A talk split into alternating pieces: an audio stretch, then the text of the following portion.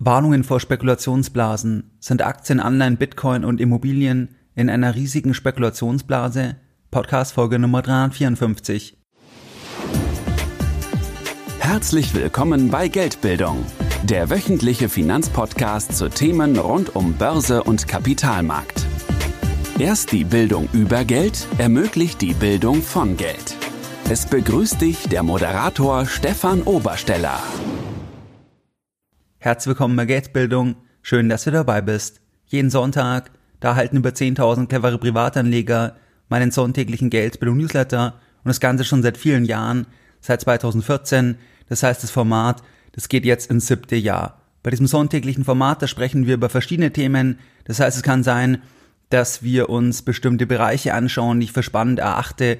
Zum Beispiel hatte ich im September 2020 auf das Segment der Energieaktien hingewiesen.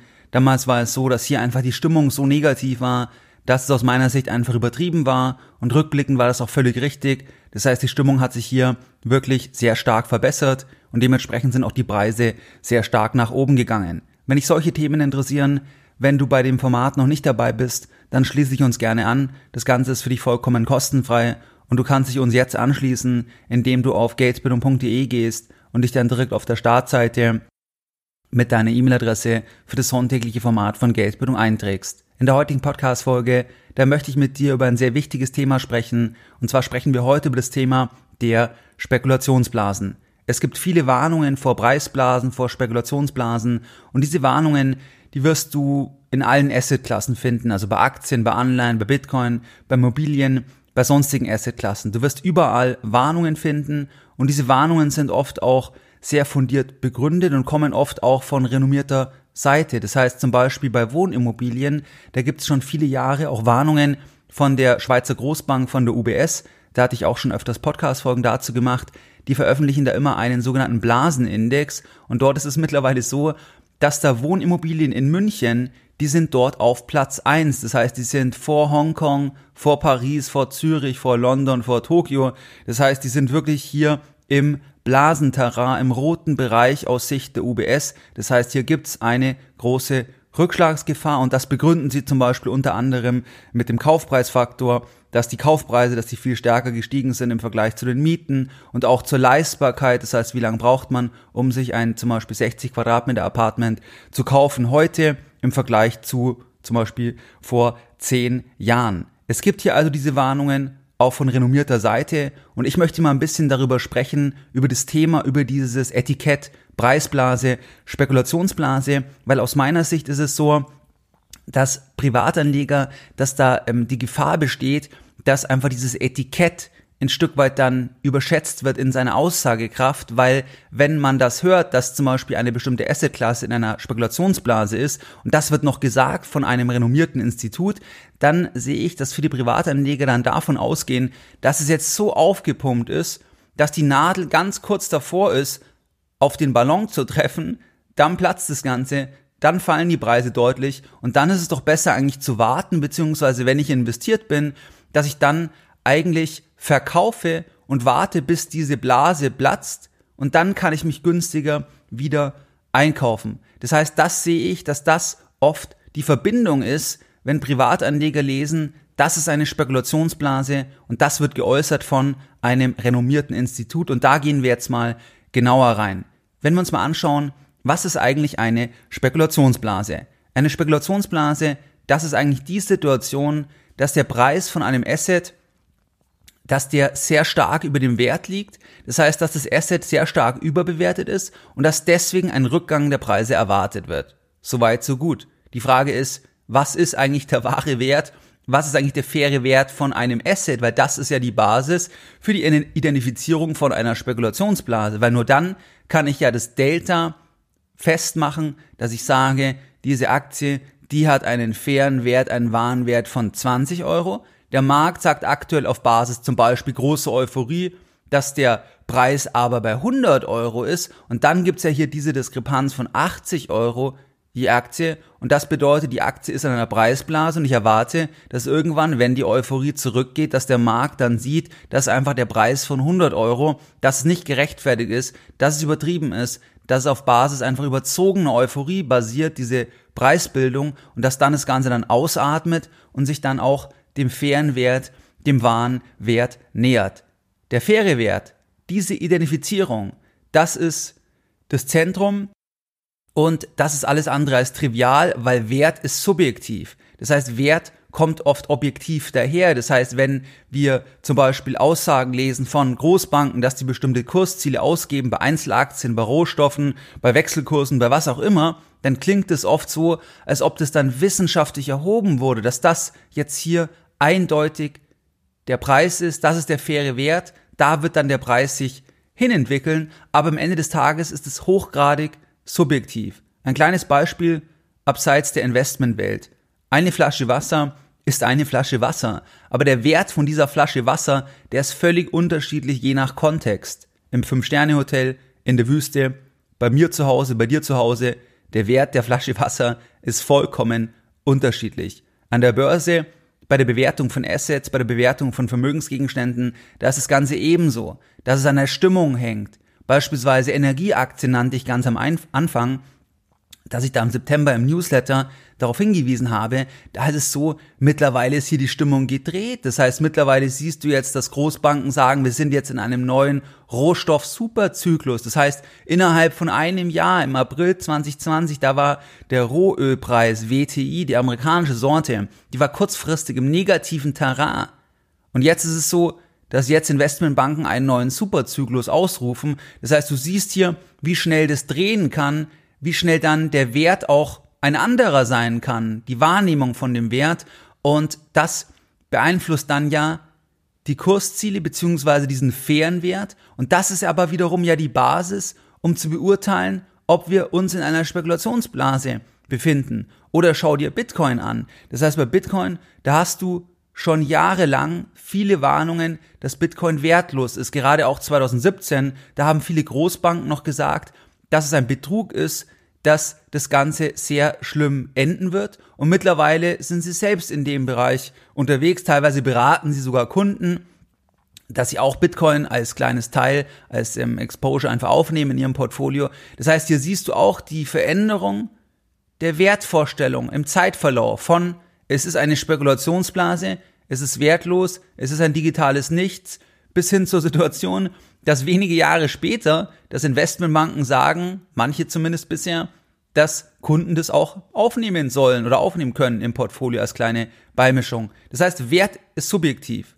Wir hatten auch die Podcast-Folge der Investmentideen. Das heißt, vielleicht erinnerst du dich, wenn du die Folge gehört hast, da ging es ja auch ein bisschen um das Thema jetzt bei Immobilien, wenn jemand in einem Scherbenviertel schon was anderes sieht, also wenn er schon, wenn er etwas sieht, was noch kein Konsens ist, also wenn er schon das Szeneviertel sieht, dann hat er auch eine andere Zahlungsbereitschaft, weil er einen anderen Wert in der Sache sieht und ähm, das ist also die Frage, wie siehst du die Zukunft bei einem bestimmten Asset? Und das ist nicht objektiv, sondern subjektiv. Das gleiche gilt auch für Informationen. Das heißt, Informationen sind auch nicht subjektiv gleich wertvoll von jeder Zielgruppe, weil manche Menschen können die Information aufnehmen, für die ist die Information relevant und für andere ist die Information nicht relevant, die nehmen es dann als wertlos wahr. Das ist aber subjektiv, weil es vom Kontext, von den Lebensumständen, vom Wissen, von all dem hängt es ab, ob eine Person eine bestimmte Information als wertvoll oder wertlos erachtet. Das ist ganz entscheidend.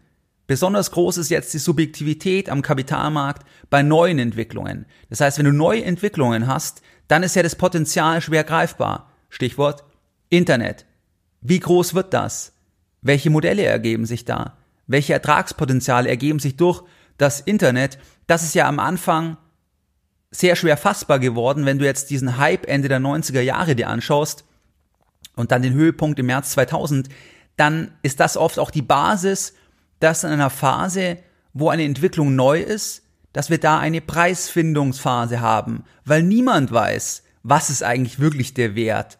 Es muss sich hier erst ein Markt bilden, es muss sich hier erst eine Vorstellung im Markt als Konsens etablieren und das ist halt bei neuen Themen dann oft auch ein bisschen das Risiko, dass es sein kann, dass die Preisbildung auch völlig irrational verläuft, was ganz sicher erst im Rückspiegel erkannt werden kann, weil einfach kein Rahmen vorhanden ist, weil nur die Fantasie das Limit ist. Das heißt, dass Geschäftsmodelle, die vor allem auf rein zukünftigen Themen basieren, dass die oft in euphorischen Phasen irrational bewertet werden können. Das kann ich aber erst sicher rückblickend identifizieren. Schau dir aktuell beispielsweise Raumfahrtunternehmen an wie Virgin Galactic. Virgin Galactic wird aktuell jetzt, wo ich die Folge für dich aufnehme, mit circa 8 Milliarden Dollar bewertet. Die hatten im letzten Jahr wenige hunderttausend Dollar Umsatz gemacht. Was ist der faire Wert von Virgin Galactic? Das kann niemand sagen letztlich, weil man gar nicht weiß, wie groß wird der Markt, wird es denen gelingen. Das heißt, das ist eine Wette. Also diese 8 Milliarden Dollar, das ist der Versuch vom Markt aktuell zu sagen, was könnte hier diese Wette wert sein. Das heißt, wie groß könnte der Markt werden. Aber niemand kann das wissen letzten Endes. Das heißt, Virgin Galactic ist mit sehr, sehr großer Wahrscheinlichkeit wesentlich mehr wert oder sie sind viel weniger wert wie diese 8 Milliarden Dollar. Das wird dann die Zukunft zeigen. Das heißt, das ist der erste Punkt die Subjektivität von Wert. Der zweite Punkt, das ist das Thema, wie wird Wert eigentlich bestimmt im Finanzbereich? Hier haben wir zwei Hauptkonzepte. Das heißt, es gibt ein Konzept 1, das ist das Thema, dass man sich nur Sachen anschaut, die einen Cashflow haben, weil nur die Sachen kann man bewerten, nur dort kann man einen inneren Wert, einen fairen Wert ermitteln, weil man unabhängig ist von Dritten. Wenn ich einen Cashflow habe, dann bin ich nicht davon abhängig, dass ein Dritter für die Sache mehr bezahlt und nur dann verdiene ich Geld, sondern ich bin in der Sache profitabel. Das heißt, wenn du eine Immobilie kaufst und die Immobilie rechnet sich in sich, das heißt, die Zinsen werden gedeckt, die Tilgung wird gedeckt und du hast einen Überschuss und noch einen kleinen Schnaps für Rücklagen, dann lohnt sich das ja in sich. Das heißt, selbst wenn niemand jetzt sagt, er würde dir mehr bezahlen für die Immobilie gegenüber deinem Kaufpreis, dann bist du gar nicht davon abhängig, weil du verdienst in sich Geld, einfach weil der Cashflow den Preis, den du bezahlt hast, weil der das rechtfertigt. Das heißt, das ist die erste Kategorie. Da fallen so Themen drunter wie Immobilien, wie Aktien, aber grundsätzlich auch Anleihen, auch wenn es dort heute hier Anleihen gibt, die keinen Coupon mehr haben. Das heißt aber normalerweise, wenn Anleihen einen Coupon haben, kann man die auch bewerten, weil man auch eine äh, Zinsen hat. Das heißt, das sind so Themen, die da drunter fallen. Man ist unabhängig von Dritten, aber man hat trotzdem auch Subjektivität. Das heißt, wie hoch wird der Cashflow sein? Wie hoch ist der Zinssatz, mit dem ich den Cashflow vergleichbar mache, das heißt in die Gegenwart hole. Das heißt, den Cashflow, den ich im nächsten Jahr erwarte, im übernächsten Jahr und in drei Jahren, den muss ich ja in die Gegenwart holen, um heute zu sagen, dass ich das dann vergleiche und festzustellen, was ist der faire Wert. Und das ist der sogenannte Net Present Value. Das heißt, dass ich das diskontiere. Aber was ist hier der Zinssatz? Ich habe das Zinsniveau, dann kommt irgendwie noch das Risiko vom Geschäftsmodell hinzu. Das muss ich ja einpreisen in den Zahlungsstrom, in den Diskontsatz. Aber was ist genau der Zinssatz? Das ist auch keine wissenschaftliche Größe, sondern es ist auch subjektiv. Es obliegt auch meiner Einschätzungskraft, weil wenn ich erwarte, die Zinsen gehen noch weiter runter, dann kann ich natürlich auch mehr bezahlen, weil alleine deswegen dann die inneren Werte, die fairen Werte ansteigen. Ich muss aber auch das Wachstum schätzen der Cashflows etc. Das heißt, auch in diesem Rahmen, wo ich ja eigentlich schon etwas habe, wo ich nicht darauf setzen muss, was andere bezahlen, auch dort habe ich Subjektivität in den Parametern. Und genau wenn du dann liest von einer Investmentbank, die sagt, dass eine bestimmte Aktie ein Kursziel hat von 30 Euro als Beispiel, dann basiert es hier auf einem Konzept, und zwar auf diesem Konzept 1, was wir jetzt besprochen haben, sei es, dass sie sich die Cashflows anschauen, hochrechnen oder dass sie irgendwelche Multiples nehmen. Es geht immer in die Richtung, die Ertragslage irgendwo hochzurechnen und zu sagen, was ist das wert, weil wer das Asset kauft, der hat die Erträge und die bezahlt er heute.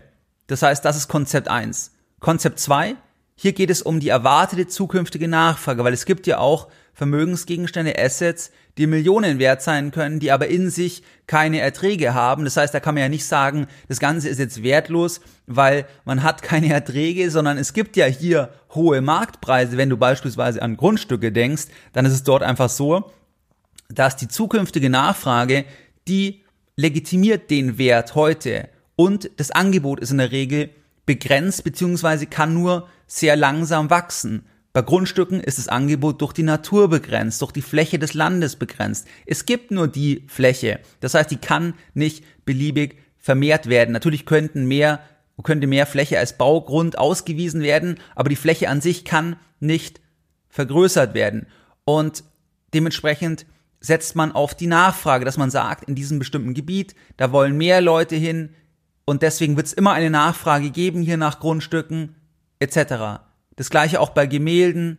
Da hast du auch ein bisschen das Thema, dass die Nachfrage den Wert begründet, weil ich ja keine Erträge habe. Das heißt, das gibt's nicht. Ich kann das nicht bewerten. Was ist der faire Wert? Was ist der innere Wert auf Basis der Ertragslage? Der wäre immer null. Aber es gibt halt eine Marke, ein Narrativ, eine Geschichte rund um einen Künstler mit einem begrenzten Angebot, weil der Künstler zum Beispiel gar nicht mehr lebt und der Markt schreibt dem einen Wert zu. Und das kann ja auch im Millionenbereich sein. Und das basiert dann darauf, dass Leute, die das kaufen, zum einen, weil sie es vielleicht schön finden und zum anderen, wenn sie es als Investment ansehen, aber auch davon ausgehen, dass halt die Nachfrage danach steigt. Und das kann ja verschiedene Gründe haben, weil die Popularität von dem größer wird oder weil man sagt, allgemein werden die Assets steigen, weil die begrenzt sind und weil wir hier eine Asset Inflation haben. Das heißt, hier kann man dann verschiedene Parameter haben, die die Nachfrage triggern. Das gleiche auch bei Luxusuhren zum Beispiel. Dort ist es dann durch den Hersteller, dass der Hersteller sagt, wir schützen die Marke, wir haben die aufgebaut, wir produzieren jetzt nicht unlimitiert, wir produzieren jetzt wie bei Rolex zum Beispiel nicht so viel, wie wir verkaufen können, sondern einfach stark auf der Bremse, damit wir hier die Exklusivität ein Stück weit hochhalten können und hier auch unsere Marke schützen, den Wert schützen. Und da setze ich auch darauf, dass andere weiterhin dieser Handwerkskunst einen Wert zuschreiben und weiterhin glauben, dass es einen Wert hat. Das ist dann eigentlich der Glaube daran und das ist eigentlich der Hintergrund. Bei Gold hast du es auch ein Stück weit so. Das heißt, da hast du auch eine industrielle Nachfrage, aber der Großteil der Nachfrage ist auch einfach, weil sich ein Narrativ um Gold gebildet hat. Und dieses Narrativ gibt's halt schon sehr lange, dass einfach Leute Gold einen Wert zuschreiben, weil es bestimmte Eigenschaften hat und fasziniert sind davon und deswegen Gold wollen. Aber wenn du wissen würdest, dass kein anderer Gold will, dann würdest du sehr wahrscheinlich auch in Gold keinen Wert sehen. Das heißt, die Faszination von Gold oder die Nachfrage nach Gold, die ergibt sich ja auch wiederum darüber, dass man weiß, dass andere auch eine Nachfrage haben, weil sonst wäre ich ja nicht bereit, 1500 Euro, 1600 Euro für eine Unze auszugeben wenn ich mir nicht sicher wäre, dass andere auch diese Faszination haben. Bei Bitcoin ist es jetzt im Gegensatz zu Gold, wo das Ganze limitiert ist durch die Natur, das ist bei Bitcoin limitiert durch den Algorithmus und da gibt's halt auch Leute, die sagen, sie schreiben dem einen Wert zu und diese Gruppe wird halt größer. Das heißt, die Nachfrage ist jetzt gerade in 2020 im vierten Quartal und jetzt auch im ersten Quartal 2021, dass die Nachfrage gestiegen, dass also mehr Leute hier einen Wert sehen und trotzdem basiert es ja nur darauf, dass ein anderer mehr bezahlt. Ich kann zwar Bitcoin theoretisch auch verleihen, aber in sich habe ich keine Erträge in dem Asset und setze darauf, dass immer mehr Leute dieses Narrativ übernehmen. Das ist eigentlich der, der Investment Case. Manche Investoren setzen jetzt nur auf Kategorie 1. Das heißt, auf Assets, die Cashflow generieren, weil sie sagen, sie wollen sich nicht abhängig machen. Sie wollen sich nicht abhängig machen von anderen, dass andere sagen, Sie bezahlen mehr dafür und nur dann verdiene ich Geld, weil das so gesehen fragiler ist unter Umständen, diese Nachfrage. Deswegen sagen manche, wie zum Beispiel manche Value-Investoren, die sagen, sie gehen nur auf eins, also nur auf Aktien, vielleicht Immobilien, weil sie dort einfach das selber in der Hand haben über die Cashflows und dann sagen können, das ist ein guter Deal, das rechnet sich in sich. Das kann ich bei zwei nicht sagen, da brauche ich die Nachfrage. Das heißt, hier hast du die Unterscheidung bei Investoren. Dann gibt es wiederum andere, die in beide Sachen investieren. Ich zähle dazu beispielsweise, ich investiere in beide Sachen, obwohl ich mir dessen bewusst bin, beispielsweise, wenn man jetzt in alternative Kryptoassets investiert, abseits von Bitcoin, wo das Narrativ schon stärker wird, wo das auf einem gewissen Fundament steht. Aber wenn man jetzt in alternative Sachen investiert, die weiter hinten in der Liste sind, so gesehen, dann ist es natürlich eine reine Nachfragewette. Das heißt, dass man sagt, das Ökosystem wird größer, die Nachfrage danach wird größer. Warum wird die Nachfrage größer? Das muss man sich anschauen. Und ähm, dann setze ich darauf. Aber in sich ist es dann schwierig. Gut, es gibt das Thema Staking, aber das mal außen vor gelassen, ist es eine Nachfragewette so gesehen. Wenn wir uns das anschauen, das Thema der Preisblasen, dann haben wir uns jetzt die Subjektivität und die Bewertungsmodelle angeschaut und dann müssen wir festhalten, dass der Begriff Spekulationsblase, der wird auf jeden Fall inflationär verwendet und er suggeriert eine Klarheit, die es in der Regel nicht gibt. Weil was für den einen eine Spekulationsblase ist, für den einen Marktteilnehmer, das kann für den anderen eine Unterbewertung sein. Das heißt, es gibt zum Beispiel Marktteilnehmer, da fällt mir jetzt ad hoc Peter Schiff zum Beispiel ein, der sagt, dass Bitcoin eine Spekulationsblase ist. Das ist ja völlig in Ordnung, diese Haltung. Aber das hat er gesagt bei 100 Dollar, bei 1000 Dollar, bei 10.000 Dollar, bei 20.000 Dollar, bei 50.000 Dollar, bei 60.000 Dollar. Das heißt, er sieht keinen Wert. Also sein innerer Wert ist aus seiner Sicht null bei Bitcoin.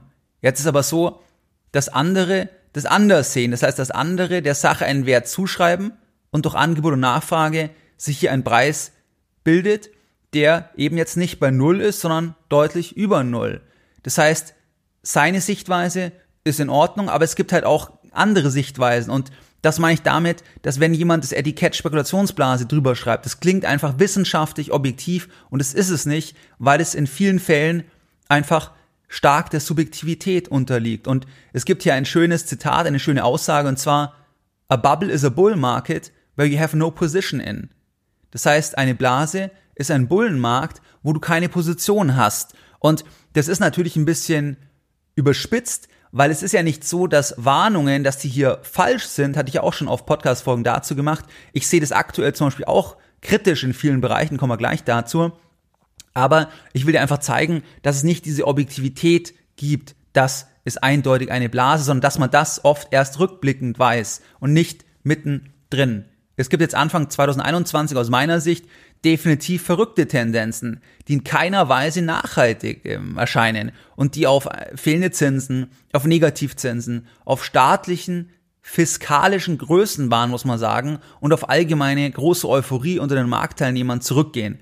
Das ist auf jeden Fall so aus meiner Sicht. Weil wenn man sich anschaut, die Zentralbankbilanzen, jetzt zum Beispiel hier von der amerikanischen Notenbank, dann explodieren diese Bilanzen einfach und ähm, da ist jetzt zum Beispiel die Bilanz in 2020, die ist um 77 Prozent angewachsen, um mehrere tausend Milliarden.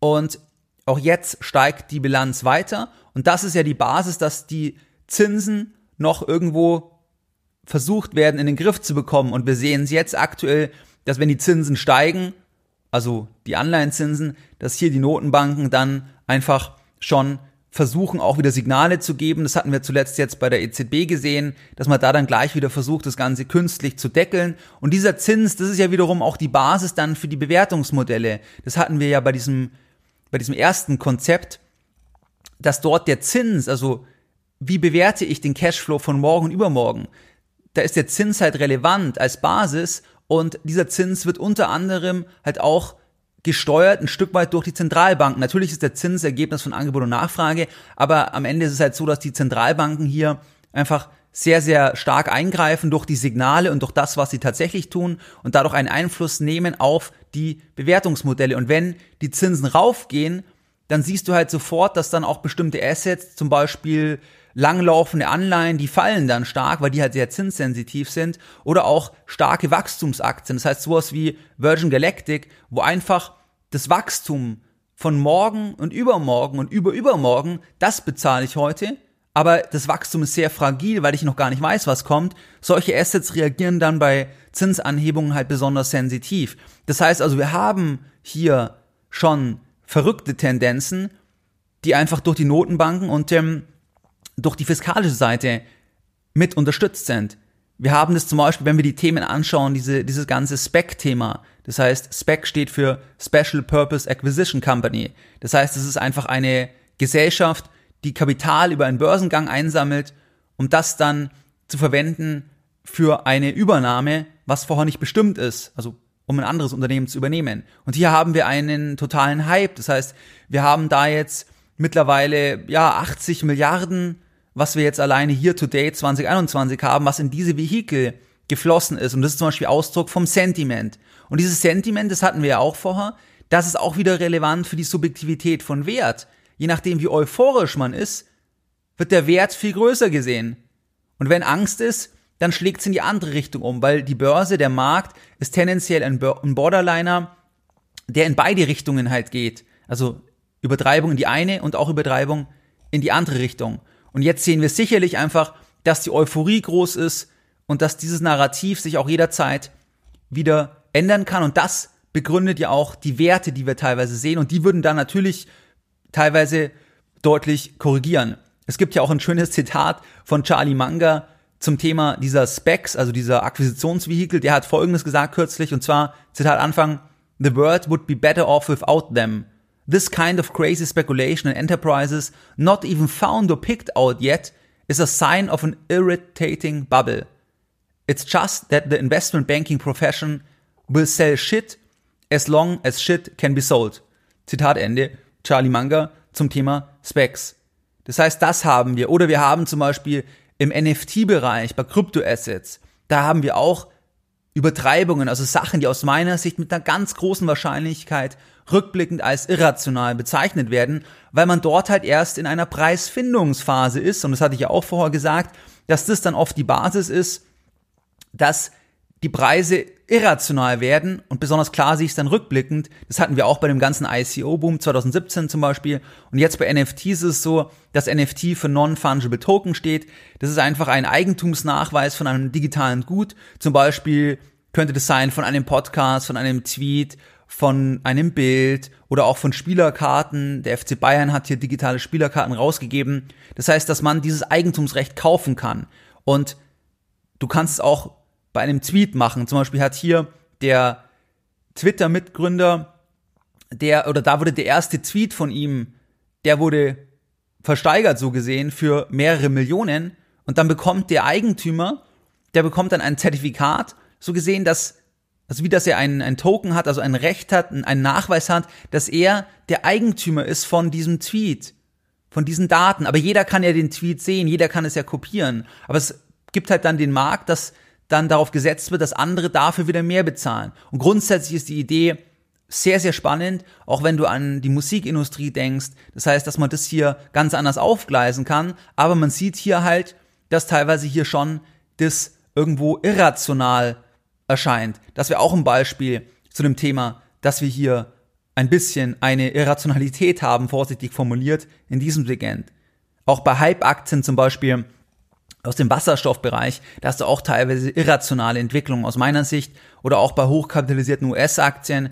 Das heißt, da hast du auch Übertreibungen oder auch bei Anleihen. Bei Anleihen kann man es übrigens besonders klar sagen, insofern, weil das Ganze eine feste Ertragslage hat. Und wenn jetzt eine zehnjährige portugiesische Staatsanleihe, wenn die eine Rendite von 0,2 Prozent bringt, dann ist es aus meiner Sicht schon irrational.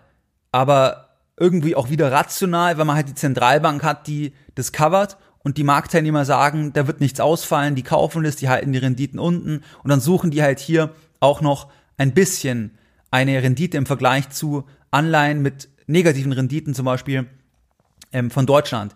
Das heißt also, aber das ist auch so ein Segment, wo ja, wo halt auf dem Narrativ der Zentralbanken basiert und wenn es irgendwann kippt, dann wird man halt feststellen, dass diese Rendite nicht unbedingt das Risiko widerspiegelt, was Portugal tatsächlich hat. Generell ist es so, dass du bei Assets ohne Cashflows, da ist es so, dass es einfach viel schwieriger ist, den wahren Wert zu bestimmen. Also was ist Bitcoin wert? Niemand kann das sagen. Das ist einfach das Ergebnis von Angebot und Nachfrage. Du hast zwar die ganze Zeit Kursziele, die dir um die Ohren gehauen werden, aber Niemand kann das sagen. Man versucht halt dann Modelle zu finden, zum Beispiel Stock-to-Flow-Modelle und da gibt es noch viele weitere Modelle mittlerweile, wo man versucht, das reinzupressen, greifbar zu machen, aber am Ende ist es einfach Angebot und Nachfrage.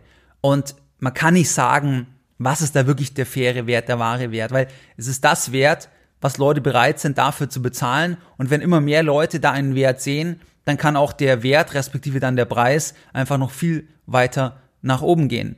Wenn wir jetzt klassische Bewertungsparameter haben, und zwar sowas wie Kaufpreisfaktor bei Immobilien oder die Leistbarkeit oder den Umsatzmultiple bei Aktien, und wenn diese Faktoren eine starke Überbewertung anzeigen, dann bedeutet es nicht, dass die Preise deswegen morgen fallen müssen. Das heißt, wenn wir jetzt mal die Frage im Titel uns anschauen, das heißt, sind Aktien, Anleihen, Bitcoin und Immobilien in einer riesigen Spekulationsblase, dann müssen wir sagen, dass zum Beispiel Wohnimmobilien jetzt in München, da kann ich es gut beurteilen, dass dort halt die klassischen Faktoren extrem hoch sind. Deswegen die Rendite, die man sich einloggt, wenn die Preise nicht weiter steigen, also die, die Quadratmeterpreise, dann sind, dann sind die Renditen sehr gering. Aber das ist halt die Frage, wenn du die Zentralbank anschaust, wenn irgendwann wir Negativzinsen haben in noch höherem Umfang, dann ist die Frage, vielleicht stellt sich am Markt dann noch ein anderer Preis ein, wenn man dann sagt, auch wenn die Rendite nur ein halbes Prozent zum Beispiel ist, ist es besser, wie wenn ich minus zwei Prozent bezahlen muss. Oder selbst wenn die Rendite null Prozent ist, ist es vielleicht besser, ich bekomme 0% mit einer Wohnimmobilie im Vergleich zu minus 2%. Das heißt, das ist wieder diese Frage. Natürlich in der klassischen Betrachtungsweise, da haben wir hier dieses Thema, dass die Märkte angespannt sind. Bei Aktien, wir haben es ähm, bei, bei ähm, zum Beispiel hochkapitalisierten US-Aktien, bei Immobilien Ballungszentren haben wir es teilweise auch. Ähm, und das ist aber nicht so einfach zu beantworten, deswegen zu sagen, dass die Preise fallen, weil eben das von den zukünftigen Entwicklungen abhängt. Und vielleicht geht die ganze Asset Inflation noch viel weiter. Vielleicht wird noch viel mehr monetarisiert. Man kommt aus der, aus der Ecke auch gar nicht mehr raus. Und deswegen kann man nicht sagen, Spekulationsblase auf Basis der Metriken bedeutet gleich, dass die Preise halt fallen müssen. Dann haben wir noch das Thema, dass natürlich es nicht die Aktien gibt oder die Immobilien, sondern halt verschiedene Märkte.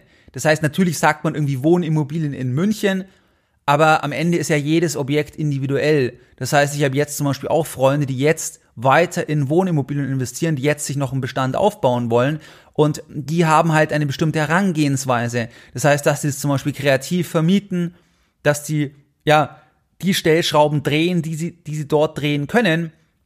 Und dann rechnet sich das für die in sich wieder. Natürlich sind die Renditen dann, dann ähm, nicht irgendwie bei 10%, sondern halt bei 5%, 4%, wenn man das klug vermietet, wenn man die zum Beispiel einzeln die Zimmer vermietet oder, oder irgendwas in die Richtung. Aber also man muss immer das einzeln dann anschauen. Bei Aktien auch. Da gibt's natürlich auch nicht den Aktienmarkt, ähm, aber man kann nicht immer so differenzieren, sondern man muss halt manchmal das als Gesamtes bezeichnen. Dann ist das Thema das Platzen von Blasen. Das ist halt nicht vorhersehbar. Also selbst wenn etwas als Spekulationsblase bezeichnet wird, dann kann es halt sein, dass es einfach noch weitergeht. Das heißt, das ist die zweite Komponente neben der Subjektivität, dass es eben nicht diese Klarheit hat, die teilweise dann da mit einherkommt. Und da wurde der Charlie Munger auch kürzlich zum Nasdaq befragt und ähm, ob der in einer Blase ist und da hat er gesagt, nobody knows when bubbles are going to blow up.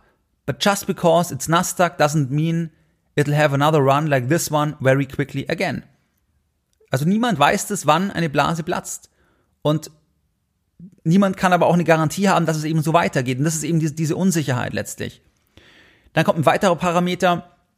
Wenn ähm, eine Firma neu ist in einer neuen Branche, dann ist es besonders schwierig, den Wert abzuschätzen. Zum Beispiel Virgin Galactic hatten wir schon als Beispiel. Was ist das wert? Das ist extrem schwierig zu sagen. Und es gibt ja ein schönes Beispiel aus der Vergangenheit, und zwar mit der YouTube-Akquisition von Google. Google hat YouTube als Start-up für einen Milliardenbetrag, also für circa 1,6 Milliarden Dollar, gekauft, wo YouTube, ich glaube, unter zwei Jahre alt war. Und dann wurde der Eric Schmidt, der damalige CEO von, von Google, der wurde befragt in einer Sitzung, in einem Meeting in, äh, in der, in, im Town Hall bei Google im 2006 äh, und zwar, ob diese, diese Milliardensumme, diese 1,5, 1,6 Milliarden, ob das die richtige Summe ist, die man für Google bezahlt hat. Und dann hat Eric Schmidt gesagt, it absolutely wasn't the right amount. It was either way too high or way too low. And I tell you in 10 years. Weil sie haben natürlich hier die Zukunft bezahlt. Und wenn YouTube sich durchsetzt, was heute Konsens ist, was heute offensichtlich ist, dann ist die Summe natürlich klein. Aber wenn nicht, dann ist die Summe absurd hoch für ein Startup. Das war also hier diese Wette. Kommen wir zum letzten Punkt und das ist das Thema, dass du am Ende siehst, dass Großanleger, Stiftungsfonds, Family Offices etc., dass die investiert bleiben bis zu einem bestimmten Grad. Das heißt, ja, man kann, wenn man Übertreibungen sieht, dann kann man ein bisschen auf die Bremse treten und sagen, man reduziert das Risiko. Aber das ist nicht null oder eins. Und meine Erfahrung ist, deswegen habe ich auch die Podcast-Folge aufgenommen, dass halt Privatanleger, wenn sie sagen, da, oder wenn, wenn man liest, das ist eine Spekulationsblase, dass Privatanleger das dann als endgültiges Statement sehen und glauben, dass man jetzt warten kann, bis das Ganze platzt. Und das ist eben nicht der Fall, weil das Ganze halt doch viel schwieriger ist zu identifizieren und man das erst rückblickend dann ganz sicher sagen kann, wo ist dann die Blase geplatzt und nicht mittendrin, weil selbst da ist es schon schwierig. Wie jetzt Bitcoin ist das beste Beispiel. Es gibt Leute, die sehen es schon immer als Spekulationsblase und andere, wie zum Beispiel die Winkelfoss-Brüder, die sehr früh hier das ganz anders gesehen haben. Ähm, und so hängt es einfach von der Einschätzung ab, was man erwartet und es ist nicht objektiv, wie das halt oft dargestellt wird. Deswegen ist auch mein Tipp, selbst wenn du liest und wenn hier Begründungen kommen, dass es Übertreibungen gibt, die es ja definitiv gibt, habe ich ja auch hier beschrieben, reden wir oft drüber, auch im Newsletter, wo du dich unter geldbildung.de eintragen kannst, aber dass du trotzdem dass du trotzdem immer startest, dass du trotzdem auch investierst und nicht wartest, bis die Blase geplatzt ist, weil den Zeitpunkt wirst du noch nie treffen. Und natürlich, wenn Panik aufkommt, dann gibt's besonders große Chancen, dann muss man das nutzen. Da werde ich auch im Newsletter drüber schreiben, ähm, wenn es wieder soweit ist. Aber darauf kann man nicht warten, weil das kann man nicht planen. Das kann auch sein, dass es nicht so schnell wiederkommt. Das weiß niemand. Und ähm, deswegen muss man hier konstant, stetig weiter investieren. Man muss aber sich überlegen, wenn man in Sachen unterwegs ist, wo das einfach sehr, sehr euphorisch ist, dass man dass man da einfach sich bewusst ist, dass das auch sehr schnell dann drehen kann. Zum Beispiel eben sowas wie Wasserstoffaktien oder wenn man im NFT-Bereich manche Themen spielt, dann kann man sowas schon, schon reiten, die Welle. Ähm, aber man muss sich halt klar sein, dass das ähm, vielleicht nicht diese Unterfütterung hat und der Wert äh, ja nachhaltig vielleicht nicht diesen, diese Höhen ähm, im halten kann. Was waren jetzt die Lessons learned in der heutigen Podcast-Folge Nummer 354? Deine Lessons learned in der heutigen Podcast-Folge. In der heutigen Podcast-Folge, da haben wir uns unterhalten über das Thema der Spekulationsblasen und ähm, wir haben uns angeschaut, was ist eine Spekulationsblase, wenn einfach der Preis weit über dem Wert ist, der Wert ist aber relativ subjektiv in vielen Fällen das heißt, wir haben da zwei Bewertungsmodelle mit Cashflows, ohne Cashflows. Ohne Cashflows ist die Subjektivität einfach noch größer, da geht es dann nur um die Nachfrage. Deswegen gibt es manche Investoren, die das dann meiden. Am Ende ist es aber so, dass wir auf jeden Fall Anfang 2021 auch verrückte Tendenzen haben, die einfach getriggert sind durch die fehlenden Zinsen, durch die Negativzinsen, durch den fiskalischen Größenwahn, durch die Euphorie der Marktteilnehmer und dass das sich drehen kann. Das sehen wir zum Beispiel an dem Spec-Hype, wir sehen das auch bei NFTs, wir sehen es bei Wasserstoffaktien, zum Beispiel bei teilweise hochkapitalisierten US-Aktien. Wir sehen es auch bei Anleihen. Das heißt, im Staatsanleihen, da ist, äh, ja, das sind die Renditen teilweise absurd und das ist einfach halt der Intervention geschuldet, auch wesentlich. Und ähm, das sind die Punkte, aber man kann es nicht timen. Und am Ende ist es so, dass man trotzdem investieren sollte und nicht auf den Tag X warten sollte, bis in Anführungszeichen die Spekulationsblase platzt. Wie du es gewohnt bist, da möchte ich auch die heutige Podcast-Folge wieder mit einem Zitat beenden und heute ein Zitat von Eric Schmidt. In the real dynamics, the price, remember, is not set by my judgment or by financial model or discounted cash flow, it's set by what people are willing to pay. Mehr Informationen zu Themen rund um Börse und Kapitalmarkt findest du unter www.geldbildung.de. Und immer daran denken, Bildung hat die beste Rendite.